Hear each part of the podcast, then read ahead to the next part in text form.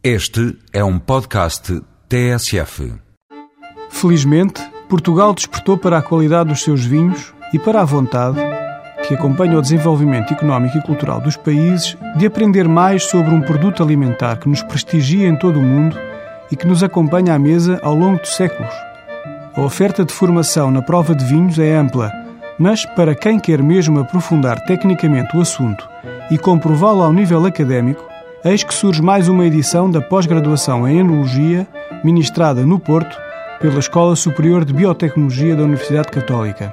Tratando-se de formação avançada, este curso tem como destinatários os profissionais das empresas, cooperativas ou instituições do setor vitivinícola e os enófilos com formação superior nas áreas das ciências ou engenharia que pretendam desenvolver as suas competências profissionais através da aquisição de novos conhecimentos, práticas e contactos com o setor do vinho.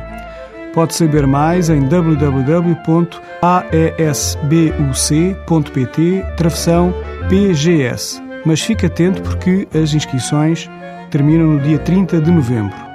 Para vinho diário, esta semana propomos o Duriense Quinta da Soalheira, tinto de 2004, da Sociedade dos Vinhos Borges.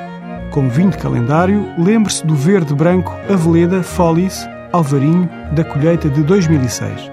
Até para a semana com outros vinhos.